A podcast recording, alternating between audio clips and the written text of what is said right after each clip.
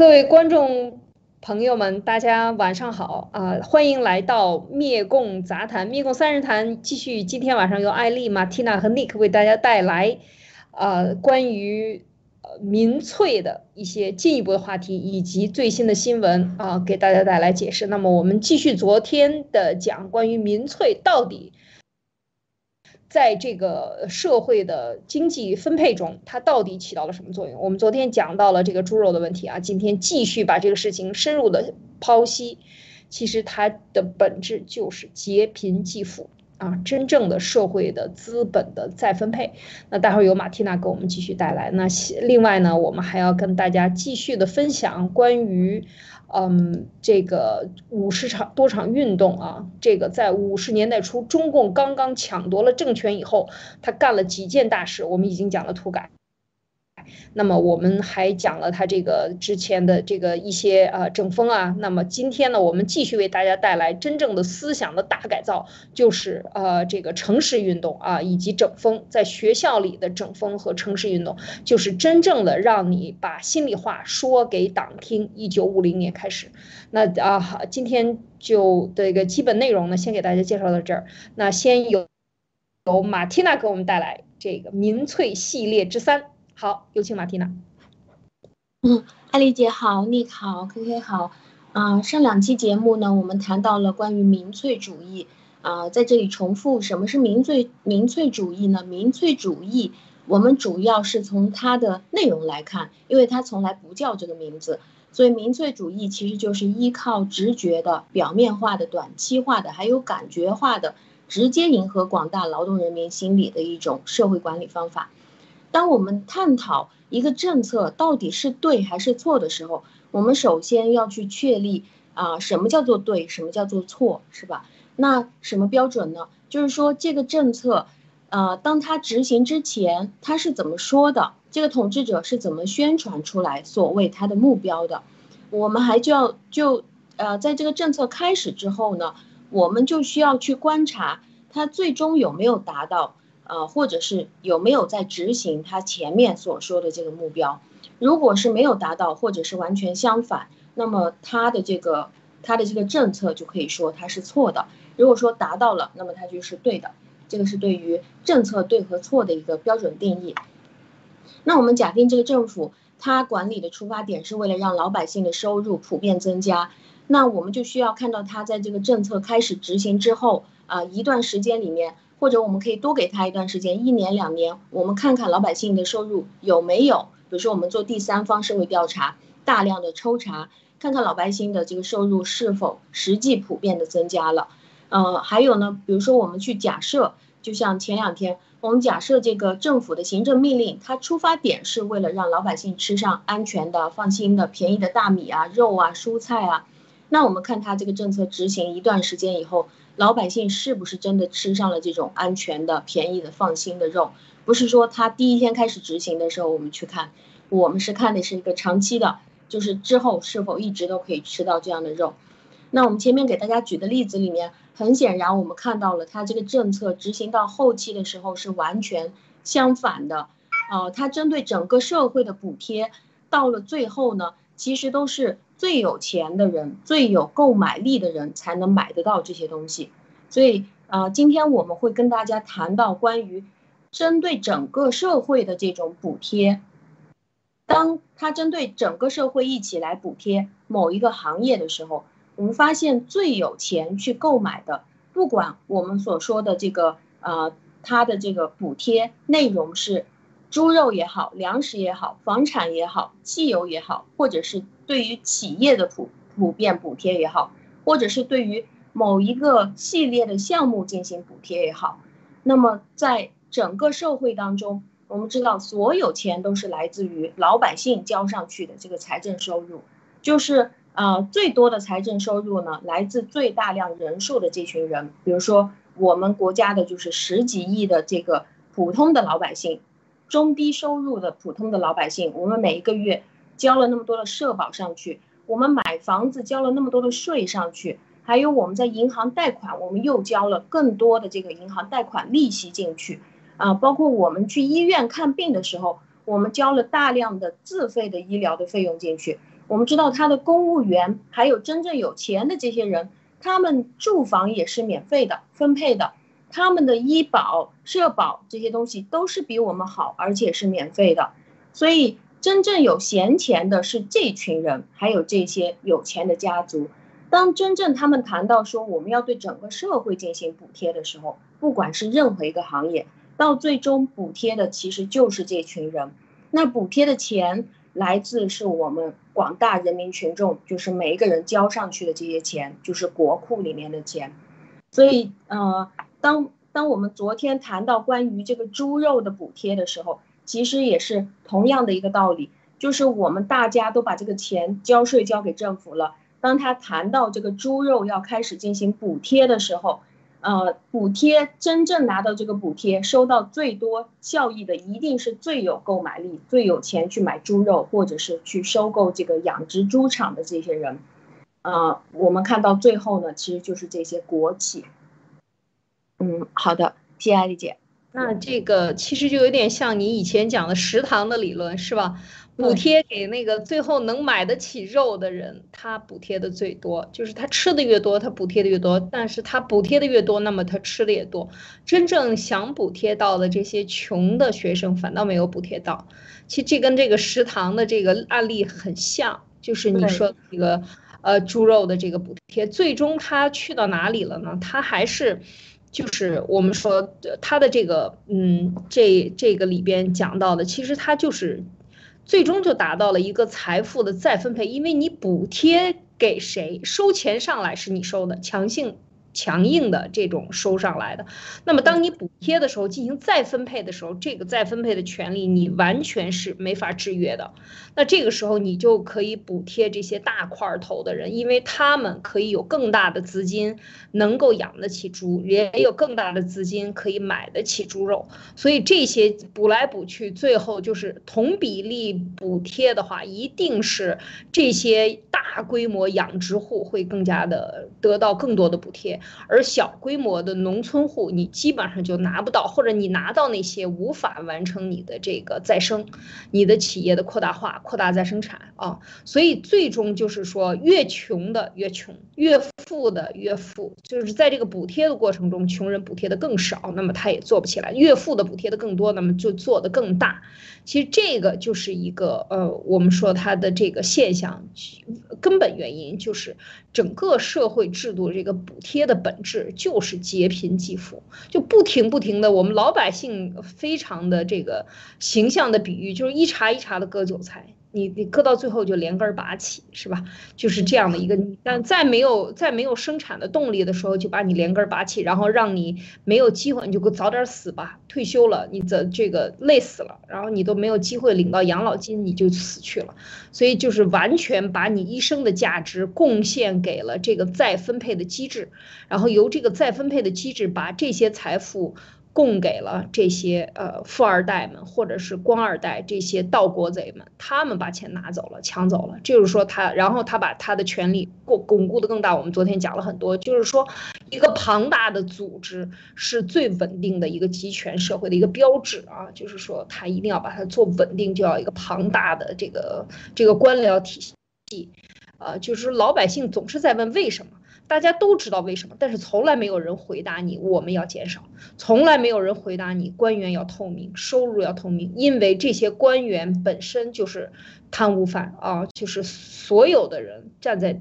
站在这个这个社会的两极啊，上边那一级和下边这一级，你跟上边那一级说我要要你的命，他不可能把他的命伸着脖子让你砍掉啊，他一定是把你的脑袋砍掉，这才是一个基本的常识。所以他所有的宣传都是倒过来的啊，所以这这个点上我的一个体会啊，我不知道 Nick 你有什么要啊在这上面补充。对，我想说就是说，呃，补贴就是劫贫济富，这个可能不是太完整啊。就是说，呃，它的补贴方式其实稍微变动一下，这个就变成了劫富济贫。怎么变呢？就是说，之前的补贴是针对养殖户给他们补贴，对吧？那那是实际上是没有发钱出去的。包括之前讲的食堂那个案例是说，肉的价格减减少，补贴给卖肉的人，对吧？那买肉的人的话，越富有的，买的越多，吃的越多，那他就享受的补贴越多。实际上，只要稍微改一下，把补贴改成给消费者端，那么根据你的家庭人口，根据你的月收入水平，这样分层次的给予补贴。也就是说，打比方，马蒂娜后妈后妈可能比我有钱，是吧？给她每个月可能只补贴两块钱，那给我我穷一点，每个月给我补贴五十块钱。那我这样的话去市场上购买的话，那相对于穷人来说，他可以享受到更多的福利，而马蒂娜富人，所以他就没有什么太多的福利。这种方式的话，实际上就可以很好的去解决所谓的呃补贴，然后劫贫济富，它就变成了劫富济贫。实际上，所以说呃这这些案例啊，其实我们在现实生活中都能看到，包括最近的这个疫情中间，美国的政府给给这个低收入家庭发这个发现金还是发这个现金券哈。包括我们新加坡也是根据这个家庭的这种不同的人口数量、不同的收入水平，呃，不同的这种身份啊，就会给你相应的补贴，呃，然后这个，呃，这个包括我们嗯买一些这个保险呐，也都是这样的，呃，它最终是把这个钱呐先发到你这个消费者手里，通过这样的方式的话。这个我觉得才是所谓真正的补贴啊！之前我们之前讲的那些补贴，实际上它是打着补贴的幌子，对吧？来劫贫济富。那真正要做到补贴的话，实际上就稍微换一下方式，这个就看政府的这个真正的意愿和他的这个治理水平了。其实没什么太难的，我觉得啊，这个是我想简单分享一下。嗯，也有道理。这个其实，在很多民主国家，譬如说就是这次。是疫情问题啊，各个国家的补贴就差别很大。你刚才讲了新加坡，我也讲一下这个，像马来西亚，它就是从呃呃二零二零年三月份就开始，就是四月份开始，全国内所有的个贷，呃房贷啊房贷，呃除了信用卡以外外，所有的房贷和这个这个贷款，各种汽车贷。一切都推后六个月，全部银行要支持，这个是非常大的一个力度啊！这个除了给个人补贴，个人补贴它的是怎么补呢？它是补到企业，呃，补到企业怎么补呢？就是说，呃，你当然可以个人申请，它根据你缴的税。因为你这些就像呃尼克讲的，在这些国家，他缴了多少税，他缴了多少养老保险，都是非常清楚的。他可以随时查，政府也可以随时查你那个账上有多少钱，一清二楚。你你过去上了二十年班，你一共收入你的养老金多少钱？全部在账上，每年增加多少，减少多少，你可以在五十五岁提现多少，六十岁提现多少，六十岁之后怎么提现，所有的计划都在那儿摆的一清二楚，每个人都知道自己账上有多少钱，你老了，你退休以后还有多少钱可以花，都是很清楚的。那么这个时候就是他缴了多少税，还有一个就是他缴了多少养老保险，就是社保基金，对这两种不同的就补贴。那么企业呢，就是说你你要保证。继续给这些人发工资，那么我就给你每个人补贴一千块钱，啊，一千两百块钱一个月啊，补贴几个月，那么你就可以呃维持这几个月的收入。那再往下又有不同类型的这种补贴，补贴有的补贴到个人，补贴到这个企业，然后。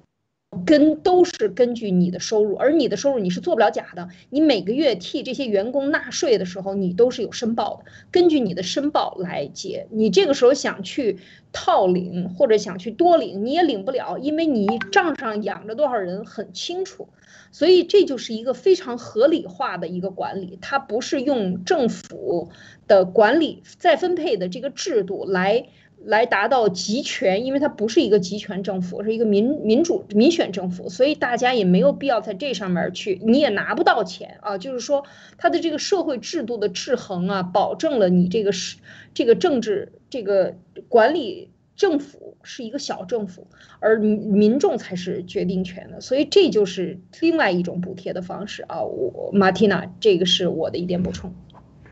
嗯，好的。嗯，刚刚刚刚两位讲的就是在 Nick 的这个啊国家，现在是钱，它的特点是按照人头来分配，就是说你一个家庭里面有多少个人啊，我按照每个人多少钱来进行补贴，就是在比如说遇到疫情的这个时候，每个家庭都需要得到补贴啊。那在在艾丽姐的这个国家也是一样，那它是根据一个人交税，还有他养老金的多少。其实这两个东西交上去，就是为了自己能够有一个社会保障。那你交的多，现在你遇到了问题了啊，国家知道，那么现在就把你交进去的这个养老金和你的税金多退一点给你，就在这段时间来救济你，其实就自己交上去的钱，这个就是非常好的一个情况。那我们说的中共国的民粹的这个情况，它不是按照人头来分配的，它按照的购买力来进行补贴，就是说，比如现在我们发现房子太贵了，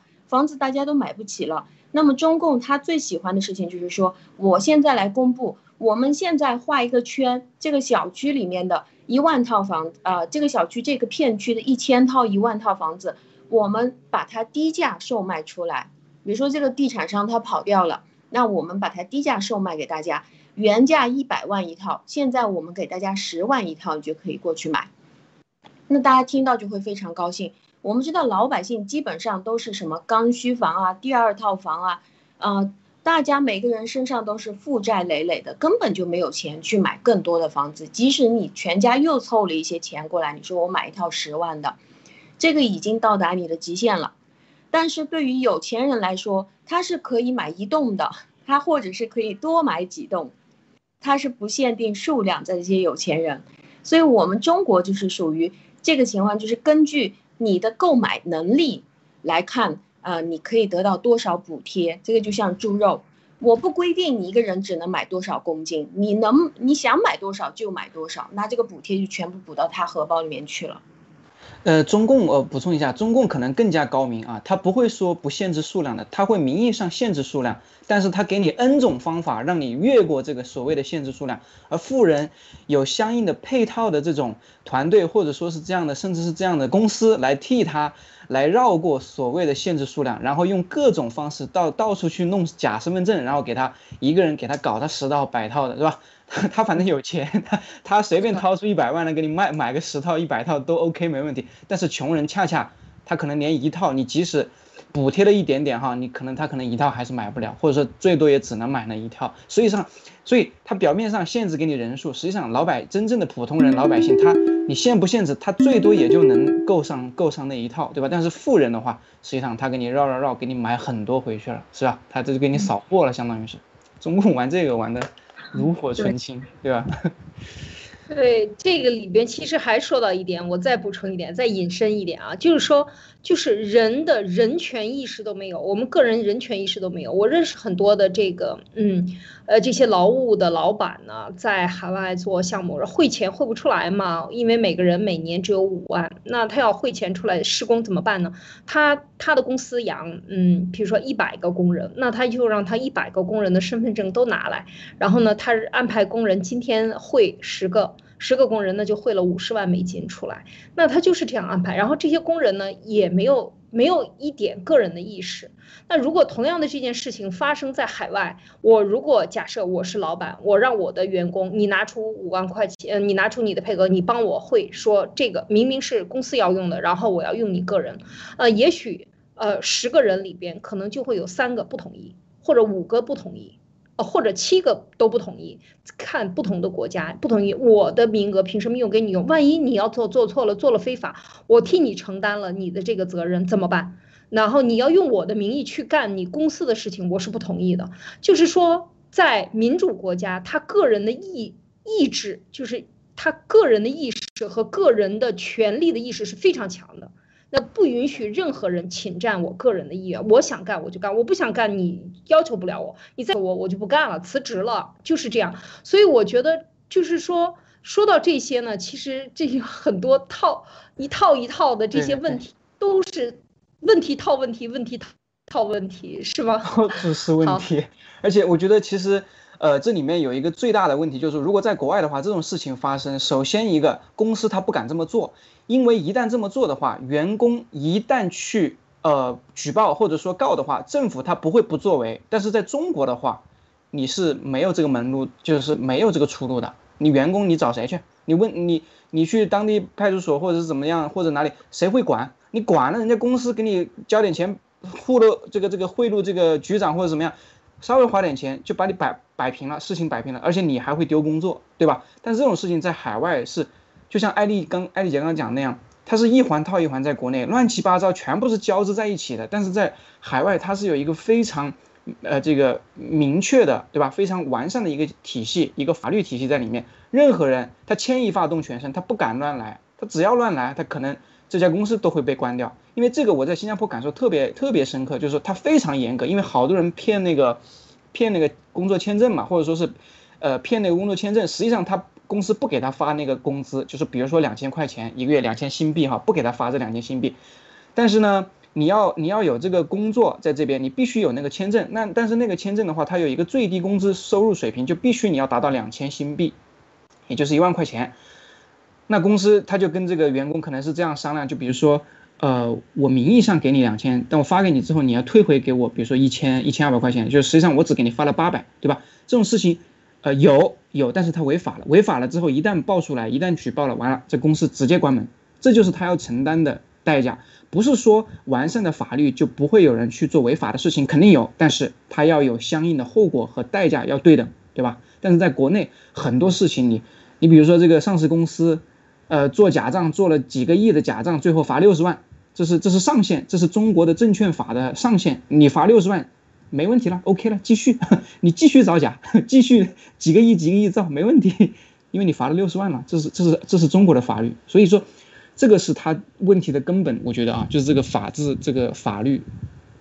公平。啊，就是没有公平的这个社会的这个法治的制衡，它不是一环套着一环，让你没有办法，就是说你没有地方去钻空子，在很你就像你刚才讲的，他承担不起，我少付你一千两百块钱，可是我承担的后果是我的公司关门啊，那我这些所有的我之前建立的信用、签的合同，以及以后的要交易的银行的贷款，银行贷款上这个公司的老总他要承担个人的这个承担，所有的一。一切都是联系在一起的，那你就不能去办这样的事情。就是大家都得守法，你只要有一个不守法，那你你就要担心那个员工早晚有一天去告你，他去劳动局一告你，你就完蛋了。所以这种才是我们说一个相对公平的一个社会的一个做法。好，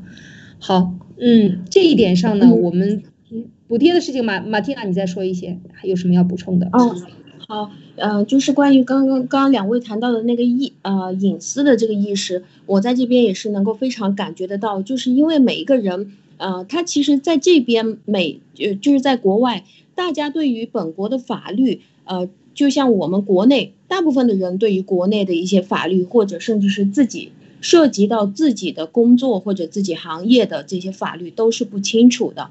但是在国外呢，每个人对于这个基本法，特别是宪法。都是会有一些意识的，都是非常清楚的，呃，就是就像我这边的情况，就是如果你要来这边买一个高层公寓的话，你可以买，就是百分之百是你自己的产权。但是如果你要去买落地别墅的话，是绝对不可能的，外国人不能买。那就有很多中国人就过来这边钻空子，就说，哎，能不能我用你这个国家的人这个名字来买啊？我用你的名字买，然后我悄悄的就跟你签个合同。就说其实这个钱是我给的，然后上面写的是你的名字，但其实这套房子是我的，这样我就可以占你本国人的便宜，因为本国人买落地别墅其实价格非常便宜，但是外国人都可以购买的这种高层公寓，算下来每一平方价格就要贵出来好几倍，但是这个本国人他会非常聪明，好，那你就用我的名字买吧，买完了以后他们签的这个合同是完全无效的，所以当你真正。这个房子房产证拿到手的时候，他就会跟你说这套房子是我的，你去告我吧，就会出现很多大量的这种问题，因为他是非常清楚的法律到底是怎么样的。在我们在在我们的国家，就是很多人都是，呃，真正你犯法，你被人家告了，你才会知道，然后你发现这个哇，立法如林，什么样的法律都是在指向你，只要你做生意，你就一定是违法的，然后只要你不想违法，你就一定要去找关系。然后你，当你真正找到关系的时候，你就发现所有人都是选择性执法，他可以执法，也可以不执法，怎么样都行。这就是国内，所以为什么说我们呃，我我就感觉到这个呃，七哥当初呃告诉我们的这个提出爆料革命，我们一定要作为一个，我们不是作为未来的新中国联邦的成立政府，而是我们作为一个第三方外部机构去监督这个政府的成立。因为当这个政府真正成立的时候，我们知道中国人是非常容易陷入这种民粹主义思潮的。只要但凡有一个人跳上来说我搞的是民主，然后我给你们大家发钱，你们就选我，那大家是很容易就会去选他。呃，或者是说我给你们一些非常好的呃这样那样的民粹的一些东西呢，大家就会去选他。那我们这个就需要有非常呃有思辨能力，还有清晰的逻辑能力的一群人在旁边对这个政府进行监管，而且呢，这群人还一定要是能够受到国际认可的，或者是受到这个国家认可的，还能够有这种发声的宣传渠道的。能够说话有重，这种可能是比新建的政府说话还要更有重量，那才能够达到对于这个国家未来不民粹的这种真正的监管。是，这确实是，这就是，嗯，说白了就是力量啊，实力，它得有足够大的力量能够监督啊。而这种，我们看，如果中共倒台了，我们现在在讲中共的所有的问题，我们把中共的历史呢都翻出来讲一讲。就是每一次的运动，几十次运动啊，每一次的运动造成的伤害，我们都来拿出来讲一讲，真正的把中共想要抹掉的这一部分历史记忆呢，给我们中国人看明白、看清楚，这就是我们的过往，这就是我们三代人以内的啊，七十年，也就是两三代人吧，三代人的这样的一段历史是什么样的，这样你才能够有更多的呃反省、觉醒、警醒。看清楚我们的历史和我们被愚弄的历史，这样的话呢，你对于未来是一个警醒，就是未来你选择什么样的政府，你可能就知道了啊，我过去曾经这样过。那这些人他们呃一出现了十个党或者五个党，有三个党打的这些旗号都跟过去共产党打的一样，那我们就不要选他。所以这是我觉得是也是讲历史的一个重要。另外呢，讲到新中国联邦，刚才马蒂娜讲到的这个，当然这是有非常大的力量。首先最大的力量就是钱的力量，这个钱是中共一直在想搞的，一直是隐瞒人民啊老百姓说我们一切都是为了人民，其实人民一切都是为了他们，全部是调过来的啊。所以我们把这些问题看清。清楚才知道这个权力要分衡，要制衡啊，才能够形成这种制约。就像我们刚才讲的，就新加坡的这个例子就是这样。你任何的犯罪，你任何的这种权利不在你一个人手上，不是说你想拍脑袋，呃，想钻个空子就能钻的，你想怎么样愚弄百姓就可以愚弄的，不可以的啊，所以。所以就是说，它一定是有一个制衡，呃，制衡关系。然后，如果你想犯罪、想钻空子，你付出的代价是非常大的。只有这样才可以形成一个相对稳定、平衡的一个社会啊，呃，社会制度。当然，这个说的就大了，这个以后我们再聊。今天呢，回到我们这个第二第二部分，就是我们看。这个整个的中共历史就是一个运动史啊，就是一直在搞运动。经常有人开玩笑，中国人民都是非常的这个幽默的啊，说我们每个人都是运动员，都是老运动员啊，都是世世代代的运动员。但是很多人在运动过程中已经被运动死了，大量的中国人死亡，而死的这些人都是不应该死去的，或者死的这些人都是精英阶层啊，这是中共在干的事情。那么我回到今天的这个话题里边来看到这个国家记忆啊，就是五十几场运动翻腾而过啊，讲我们已经讲了这个最重要的见证，第一件干的事情就是土改。啊，土地改革啊，那么接下来呢，就是我们讲到它是这个呃这个抗美援朝运动。我们今天讲抗美援朝，简单的介绍，因为这个事情太大了，我们不从抗美援朝本身开始讲，我们只讲几点深入的事情。第一，抗美援朝这个是发生在一九五六年五零年，大量的国民党的俘虏或者留在呃中中国大陆上的，而且不要忘了国民党。一直是把共产党叫共匪，因为他没有参与到前线对抗日本人。那从四五年打败日本人，日本人自己败掉了以后，到四九年这个四年的时间里啊，打这个打内战的过程当中，他也是利用了人民的运动，最后把嗯，当然还有美国的支持，美国也被共产党骗了啊，就是说你不要参与我们兄弟内战，总之你承认一个中国就行了。然后最后他把这个。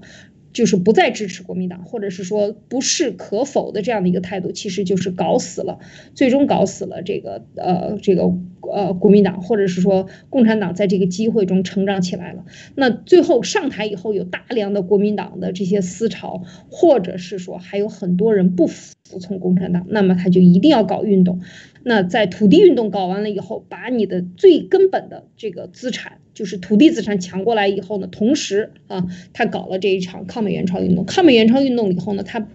之前我们文贵先生讲到很多，把这些国民党的遗老啊，把他不喜欢的这些部队，跟他有仇的人全部送到前线去，冻死他们，饿死他们，然后手无寸铁的被对方打死，或者自己人把自己人打死，啊，这些都是发生在这个朝鲜战场上的惨案。那么最后呢，我想在这场运动里边给大家揭示一个简单的例子啊，我们其他的都不讲了，今天就讲一个简单的一个一点，是我们看战俘去哪儿了。那这个五三年的时候，就是说最后停战了嘛？五三年停战，停战以后呢，我我们这里边有一段史记，就是史料啊，就是说他会因为联合国呃有有一个中立国组成的这个委员会呢，就是互相呃战俘进行遣返，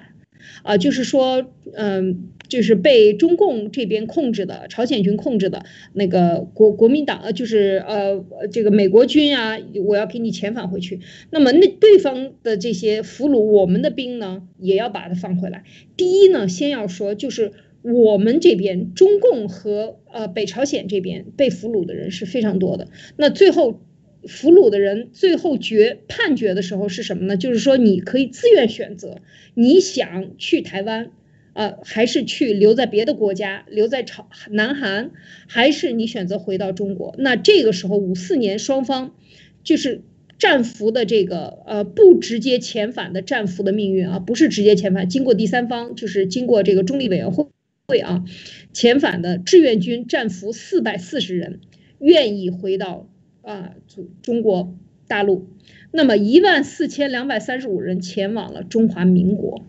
十二人前往了印度啊，这个朝鲜战俘一百八十八人返回朝鲜，七千六百零四人啊，这个呃这这个这个前往了韩国啊，大家看到，你看这个比例你就知道到底人心在哪里啊。七十四人前往印度，美国的战俘两人返回美国，然后当然也有一些返回中国。那我们就主要看中华民国和中国。中华人民共和国以及朝鲜和韩国，你就看出这个比例来是差多少倍啊？可不是差十倍啊，差很多倍啊，二十倍。就是说，返愿意返回中国的人是四百四十人，真正愿意前往中华民国的一万四千两百三十五人，说明什么？说明这一场战争，在战争中这些俘虏他想去哪儿，他心里都很清楚。那么最后回到中华民国的这些人，就是受到了比较好的对待。而回到中国的这些人受到什么样的对待呢？哦，我们看这里边有记载，回到中国大陆的七千多名志愿军战俘中有六千零六十四人啊，就是六千多人集中营关到了哪儿呢？关到了昌图县金家镇的这个归国者管理处。然后到了五四年的时候，百分之九十二的战俘被开除中共党籍、共青团团籍、解放军军籍啊，呃，这个。然后呢，有四千六百多人只承认被俘前的解放军军籍，剩下的都是不是解放军啊，是一些什么样的？所以呢，都是被呃被有些被转业，全部被退出。就这些人俘虏军回来，中共是怎么对待被对方俘虏的我方人员？大家一看就知道了。是最后把他们整死啊！在这个战争中，在文革中，这些人基本上都不得好死，能活下来都是非常之少。所以到八零年，这些志愿军被俘虏的志志愿军又被整了一次，还活着的志愿军向全国人大申诉，希望平反啊！这个就是说给了一个意见，一九八零年给了意见，最后就是所谓的有有几个人能够记载的恢复了军籍啊，但是更多的人就是惨死。不知所不知所归吧，就是怎么死的你都不知道啊，就是非常惨。所以我们看这一点就看到了中共，这是真正的一场运动，这是搞死国民党在中共大陆的这些所谓的余残留的人士，以及所有不服共产党的这些人士，都给你们送到前线去。前线去，你们没死，被对方俘俘虏回来，送回来，我还要给你一口饭吃吗？我的人都没有饭吃，饿死你们算了。这些人都不得好死。所以你看看，这就是中共在这一场的所谓的。这个抗美援朝啊，这场运动当中，这是真正的一场运动，可不简简单单是一场战争。这个事情说起来很长，我们就分析这一点。我想看这个，在这一个问题上，马蒂娜，你看到了以后你怎么想？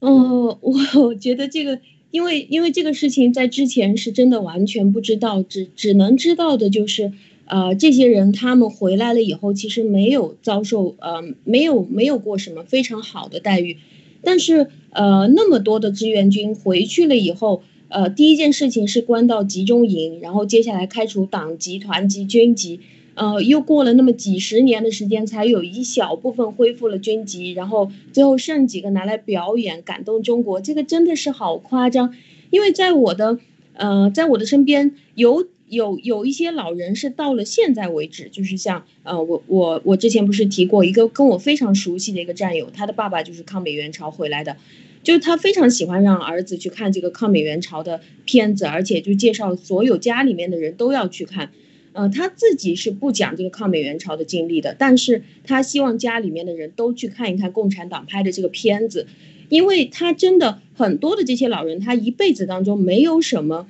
值得他再再去记忆的事情，或者是再去称道的事情。当一个人一生当中只有一件事情可以去谈这个想当初的时候，你就可以知道，呃，我们知道很多人就喜欢说想当初，想当初，为什么你不能谈现在呢？因为想当初是无法考证的，而且想当初就说明你之后就再也没有再成功过，而且。这个东西，共产党好像只做出来的一个交代，就是给你们拍了一部完全虚假的片子，好像你们都是一些英雄一样。好的，谢谢艾丽姐。是，这个其实，嗯。这就是真实的历史的一部分啊！我们看到这个就是真实的历史一部分，所以呃，讲到这里，就是我想说，就是我认识的一些老老呃五十年代生人的人，他们的父辈应该是呃参加了抗美援朝的一些在经历过战场上的人，基本上讲就是说，因为宣传的很厉害嘛，说这个当时。也刚夺取了政权，他需要通过一个大的运动啊，人员的调动来集中所有的力量。所以，我们中国有很多人叫抗李元朝，是吧？你看咱们国家不，这个国家原来的这个这这个国家主席也叫李元朝啊，就是都是在这个时候出生的，或者说纪念这个事件的。他就是要搞出一个人心所谓的就是说统一思想吧，现在叫统一思想，也搞这么一个活动。但是事实上，经历过这场战争的人都是讲是非常惨烈的啊，就说都是在死人堆儿里装死，没死也得装死。当有子弹打来的时候，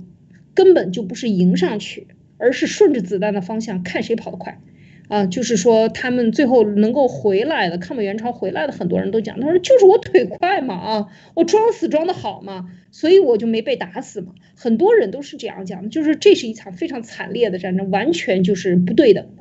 而且他干了很多勾当啊。以后我们有机会可以再展开讲，因为这件事情是比较大的一个历史还原的一个巨幅的画面。但这个今天只讲这一一一小部分，我就想说，这在这件事情上，其实中共干的。这件事情在当时参与了这个抗美援朝以及对待俘虏这件事情上，可见当时的俘虏就已经看看出来了。你经历了战争，你知道真和假，你知道谁是才是有有人性的啊！如果那个时候有美军也接收的话，我相信更多的俘虏他愿意去到美国。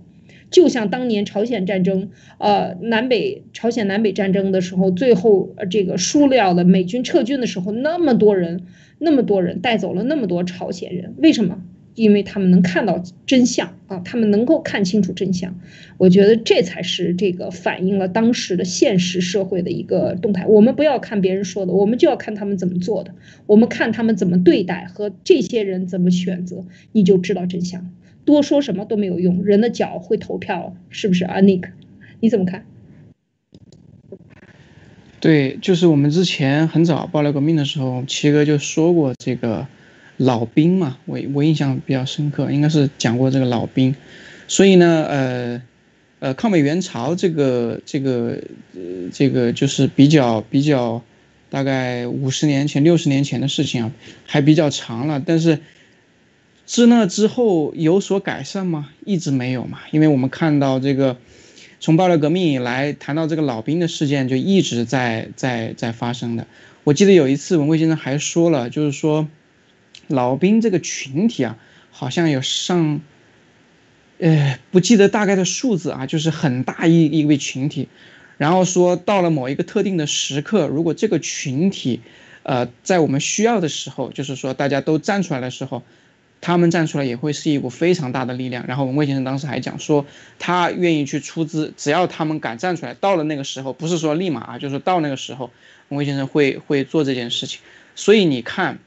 它不是抗美援朝那一是一百万吗？艾丽姐，我不太我不太当对当时那个历史并不是特别的了解，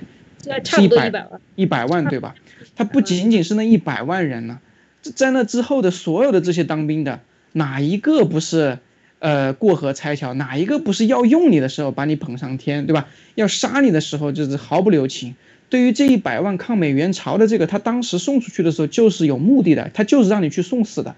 死完了就是没没死完的俘虏了，你还选择回去，回去了还把你整死，这不叫过河拆桥了，这叫先奸后杀呀！我天，这个这个太恐怖了。而从那之后，这过去几十年来，事情一直没有改变，一直没有好转。我们不说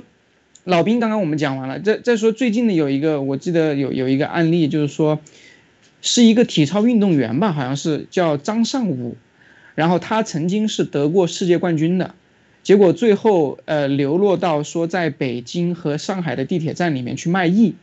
然后不得不去扒窃，然后去偷东西去生存。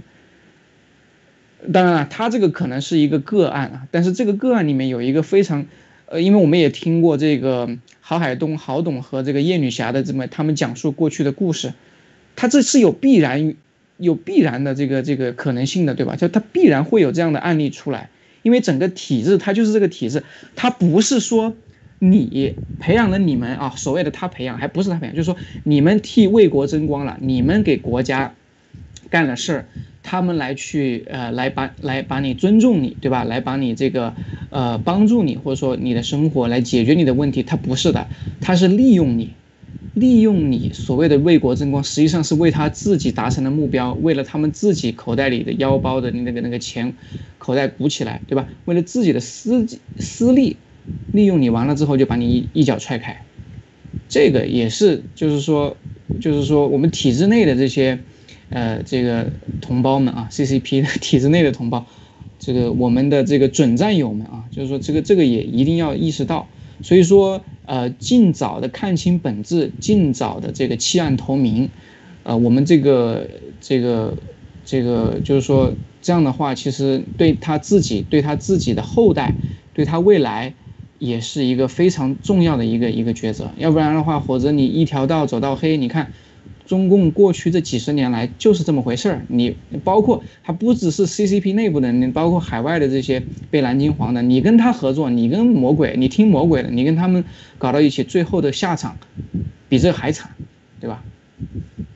嗯，没错。嗯，说到刚才这一百万，其实这个统计数字啊，就是当然咱不知道中共统计的对不对，就基本上是在十四五万的死亡。呃，这个人数，然后八十多万的伤员啊，所以加加起来，一还有还有几万人，还有十几万人，还是多少万人啊？是就是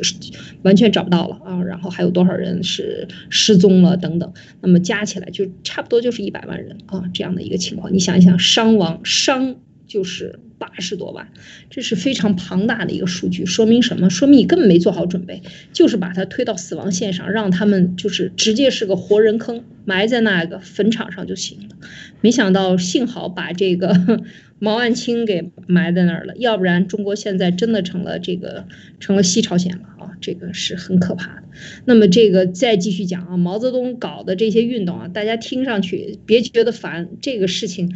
他是有很深的道理的。毛泽东是干这些事情的高手啊！大家看到第一次整风运动，接下来啊第四个运动，第一次整风运动，我们我们挑几个讲，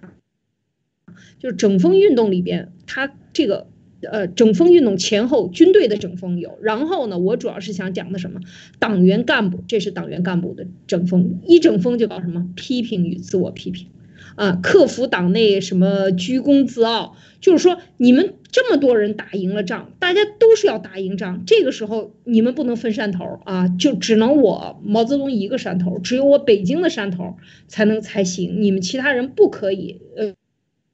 鞠躬子啊，否则我就把你们干掉啊！就就是就是非常简单的，就这么意思。抢了江山以后，流氓老大是老大，你老二、老三、老四你都给我，呃，这个眯着啊，不能出声，就是这样的。然后不能有命令主义作风，然后还有人贪污腐败。当然那个时候没什么钱啊，贪污也贪污不了什么东西，主要就是把所有人的这种嚣张的气焰减掉啊，这是整风运动。那么接下来。还这是在党内的整风运动，结果还搞了什么？第五个是连队运动啊，就是说连队民主，所谓的就是在军队内部的官兵啊，以及这个所谓的搞民主，其实就是消灭，就是统一思想，完全都是洗脑运动啊，就是洗脑运动，就是因为有很多官兵来自于不同阶段，他思想还有很多的民主，真正民主。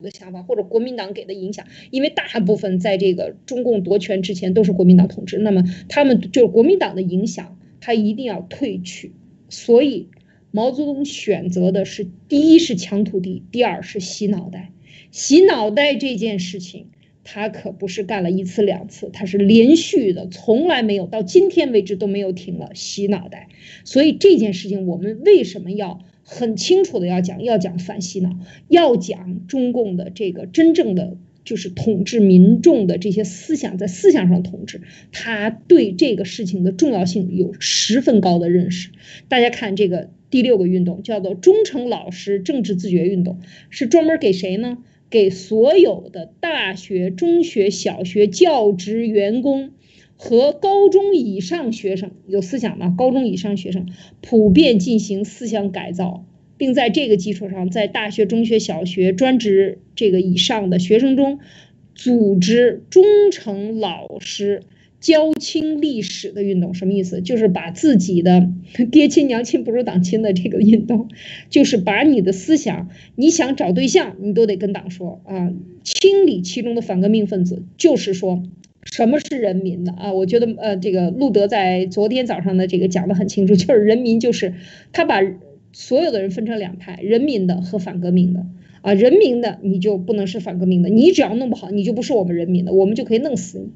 啊。就是用人民斗人民的方法，把人斗死一部分有思想的人。那么这个里边就是按照运动的规定，每个人都必须将自己的隐私全部讲出来。天哪，知道中国为什么没有隐私概念了吗？就是从一九五零年开始就不允许你有，所以你根本就长寿，就是享受不到，或者根本就没有意识。为什么你把你的隐私权交出去，你还如此得意洋洋的为中共宣传？当你的手机里面把你所有的信息全部都交给了网络的时候，无偿交给这些数据公司、支付公司、银行。交给他们说，他们把你的信息卖出去的时候，当你自己又被一层一层的诈骗的时候，你就从来没有想过，我们是要有隐私的，因为从第一天开始，他就洗脑的工程，他就要告诉你，你要把你的隐私交出来，你的隐私也是党的，所以包括政治问题、感情问题、家庭生活，你们家两口子在被窝里说的话都要跟党说，不可以。就是隐藏这个，所以我想说，马蒂娜，你看了以后感觉怎么样？厉害不厉害这一套方法？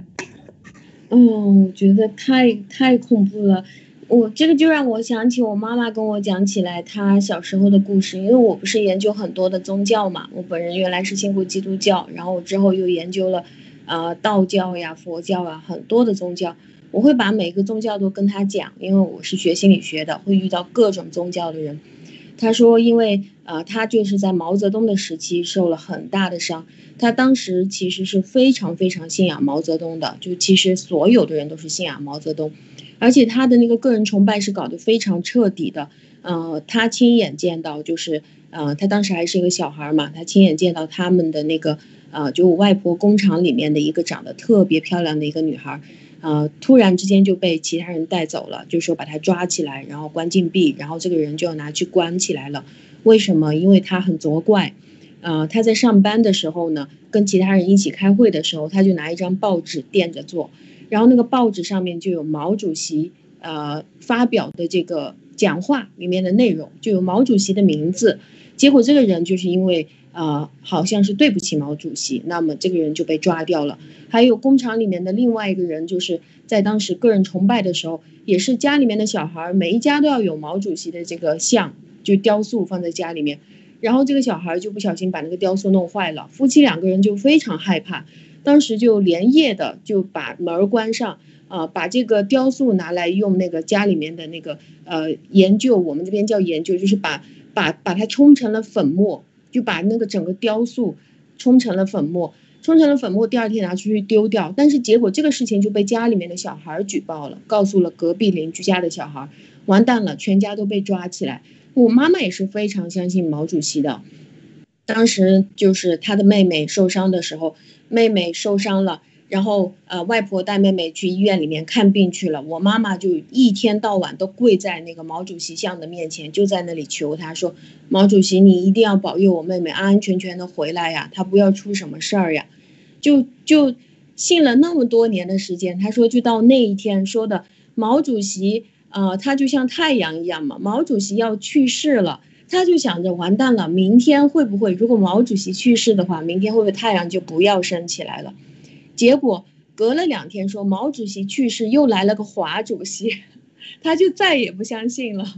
他就遇到这个事情，所以现在他没有任何信仰，就是我觉得就是这个原因带来的。嗯，这个很很典型啊，我我记得我的上小学的时候，我的老师啊经历了文化大革命，跟我们讲，就讲那一天毛主席死的那一天。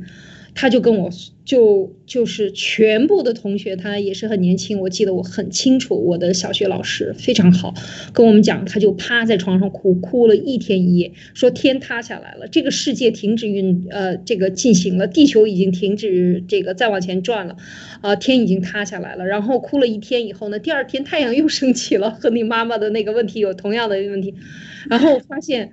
发现天没有塌下来，哦，这就是。造神运动啊，这就是非常典型的造神运动，就是把，所以八十年代初的时候有一本书叫做《走下神坛的毛泽东》啊，就是讲的，就是说我们就是，当然这是一步一步的啊，我们现在讲的这些运动也是一样的，就是他一步一步的清理你，清理到最后，让你把你思想里变得所有的。跟个个性有关的，跟个体有关的，就是说你的个体意识让你全部缺失，让你全部变成螺丝钉，变成集体意识，变成一个党的工具，那你就。我一切的东西就可以听他了。就是毛泽东，我觉得他是研究透了中国历史上所有的这个整人运动啊，全部研究完了。所以这个这场运动叫做开展忠诚与老实运动，专门是针对知识分子。其实我想说的就是说，这毛泽东他是非常有目的的在搞这些运动啊。就是军队清理完了，军队送到朝鲜战场上，那我也不能停下来，老百姓还要继续运动。只有在运动中。在这个不停的忙碌当中，你才看不清楚前方，你才会更加的听信给你政令的那个人，呃，这就是打消你所有的辨别是非正确的这个能力和时间，让你忙到没有时间去想，你必须忠于。啊，忠诚啊，对党，你看他这里边就是很典典型的。那么这个对这一段的这个评论呢，其实我们是有一段人在写这段历史的时候呢，他有一段评论。这一篇文章呢，应该是云南的一个知识分子写他的这个历程里边写到了一段评论，说四九年建政以一开始，中共没有放松对知识分子的思想改造，这都是中共的用语啊，思想改造。其实就是让这些有思想的人变得没有思想。有思想的人，他们是最容易看出中共的问题的。就像我们这样的人，这些新中国联邦在海外的这些人指出他问题的人，是他们最怕。那在中共统治之下，你的肉体归他管，他就可以想办法怎么样给你们洗脑，是吧？所以他做思想改造运动。那时候是经历了我们现在讲的这个城市运动啊，当然还有洗澡运动、组织清理运动，这个什么诚实老实运动、忠诚老实运动，穿插着批武训传啊。我们明天可能后天还要讲一讲，我们把这些名字都给大家复习复习啊，熟悉熟悉中共的历史，还有反胡风反党集团啊等等，一直到五七年的反右运动，这是比较大的。那右就是左派右派啊。这个这样的就是知识分子嘛，你只要敢批评他，你就是右派啊，打倒右派是吧？苏修跟他们结合到一起啊，苏联修正主义。我记得我小的时候玩跳绳，经常跳，那个时候不明白说的是什么啊，就是就是里边就是打苏修啊，就是 一米一米三三一三三米。面红旗解放台湾，然后还有我们唱过很多这样的歌，那个时候都不明白啊，什么是苏修也不知道，就是在跳绳、跳房子的过程中，就是唱这些歌，那就是说他的这种洗脑和这个宣传，真的是从你小的时候就给你植入，然后你慢慢长大，慢慢再懂也没有关系，所以他跟中国文化。没有任何关系。我们看共产党总是说自己跟中国文化有关系，但事实上他就是斩断中国文化的运动一次一次啊。我们看这个，就是这个里边呢，这个这个云南的人他写这里边，他最后讲到了一段反思啊，就是忠诚老实运动，重点是在高等中学。进行高等学校不但是传授知识的地方，在那个时候高等学校就很高了。大学有几所啊？有多少人能上得了大学？是吧？那个是高中毕业，我们叫高小毕业。小学五年级毕业以后，你可以走遍天下。过去的教育是非常充实的。小学五年级真的是你学到的伦理和基本常识都已经完成了。那党呢？高中毕业，那你就了不得了，可以当就是老师了啊！在这个应该讲，在五十年代、四十年代、五十年代是这样的，所以他这里边讲到，他说这个高等学校应该是启蒙思想的地方，更是一个培养自由之精神、独立之思想的地方，不应该把其他思想当做异端啊！而包括忠诚老师运动在内的知识分子的思想改造运动，致力于罢黜百家，把学校变成培养忠诚的地方。说的非常的清楚，这个人他是一个知识分子啊，他这是我引用他的一段话，他就是讲到这个，